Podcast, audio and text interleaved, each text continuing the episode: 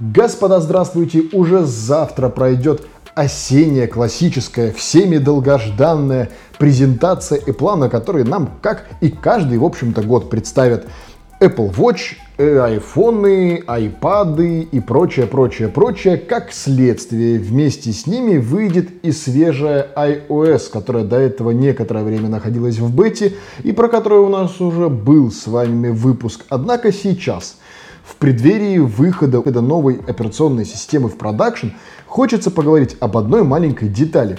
А как она будет себя вести на самых младших из устройств, которые официально этой операционной системой поддерживаются. А напомню, Apple включила в этот список все устройства, включая iPhone 6s. Устройство, которое было представлено аж 9 сентября, вдумайтесь, 2015 года. То есть, по факту, 5 лет назад. Устройству пошел шестой год к моменту того, как вы смотрите это видео. Краткий экскурс и напомню, то самое устройство iPhone 6s был, ну, правопреемником, как логично звучит, iPhone 6. И буковка S в нем означала скрин, потому что именно в той модели появился, наконец, 3D Touch. То есть экран фактически чувствительный к силе пользовательского нажатия. Кстати говоря, да, это были те славные времена, когда буквам S еще придавалось какое-то значение. И еще Фил Шиллер даже со сцены, еще во времена, когда вышел первый iPhone 3GS, говорил нам всем, что буковка S в нем означает speed, то есть самый быстрый на тот момент невероятный телефон.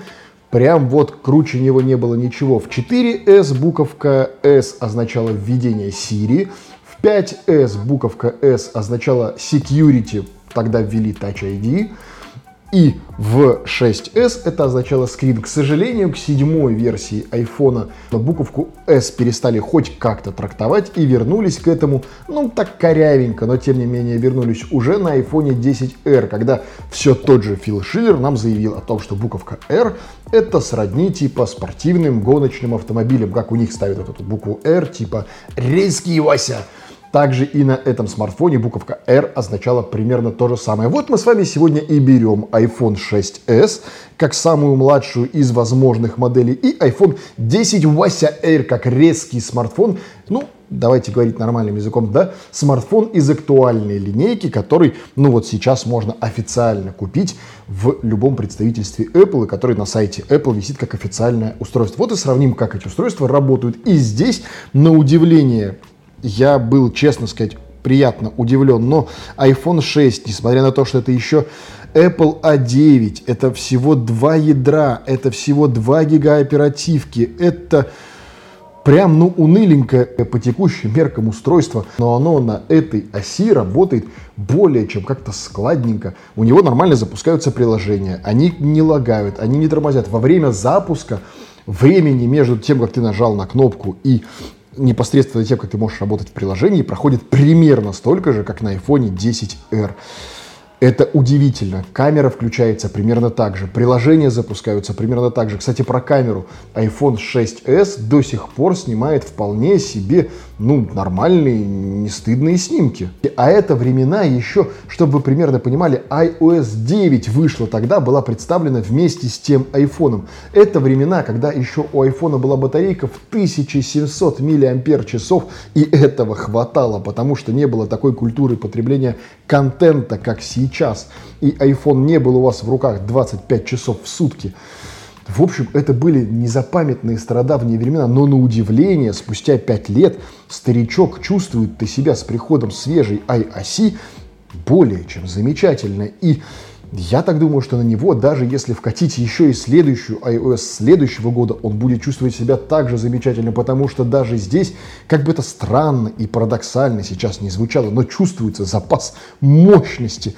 Непонятно, откуда ей там браться, но она чувствуется. Единственный камень преткновения, который может случиться, это версия iPhone на 16 гигабайт. Это тот случай, когда мы действительно упираемся в объем памяти. И если еще пару лет назад мы все с вами, в общем-то, смело могли говорить говорить о том, что да зачем нужен iPhone больше, чем на 16 гигов, я там типа ничего не храню и ничего не делаю. Вот мы с вами подошли к тому моменту. Ты устанавливаешь свежую операционную систему, и, в общем-то, место у тебя остается на все про все.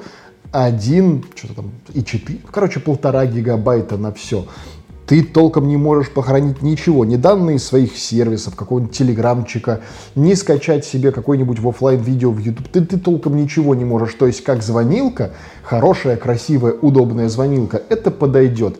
Как устройство, на котором ты сможешь похоронить свои фото, видео, переписки в Телеграме, пару видео в Ютубчике сохранить и прочее, увы, это устройство уже не покатит. Если у вас хотя бы 32 гига, то для вас полное раздолье и карт-бланш, и это устройство удивительно, но чувствует себя просто восхитительно до сих пор. Это ну, какая-то загадка и тайна Apple. Как они смогли сделать так, что устройство с разницей в возрасте в 5 лет чувствует себя примерно одинаково в базовых задачах. И здесь, кстати говоря, что интересно, нужно обратиться к замедленной съемке, потому что на ней прямо четенько видно, как на iPhone 10R успевает отрисовываться экран чуть быстрее все-таки, чем на iPhone 6s. Этого не видно невооруженным глазом, и это можно заметить только на замедленной съемке.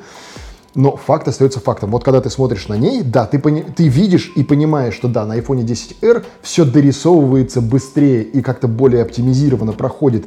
На вот простым взглядом у тебя вообще не вызывает никаких каких-то дополнительных вопросов, кроме того, что как как так получилось, как Apple смогла настолько оптимизировать. И это та самая поддержка, о которой мы с вами говорим. Ближайшая компания по вертикали конкуренции, я сейчас про Samsung, свои устройства поддерживает 2, ну максимум 3 года. И то это для флагманов.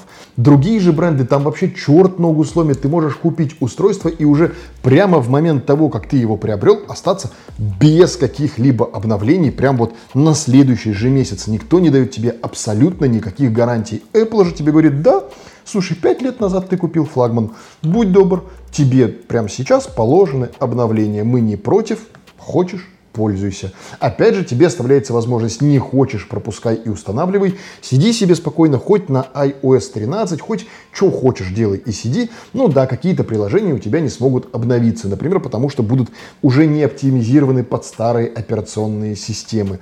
Тут уже каждый выбор делает сам себе, как он пожелает, но факт остается фактом. Старые айфоны до сих пор остаются в обойме мира информационных технологий. И, как ни странно, эти старички еще могут задать жару и даже составить конкуренцию некоторым флагманам этого года.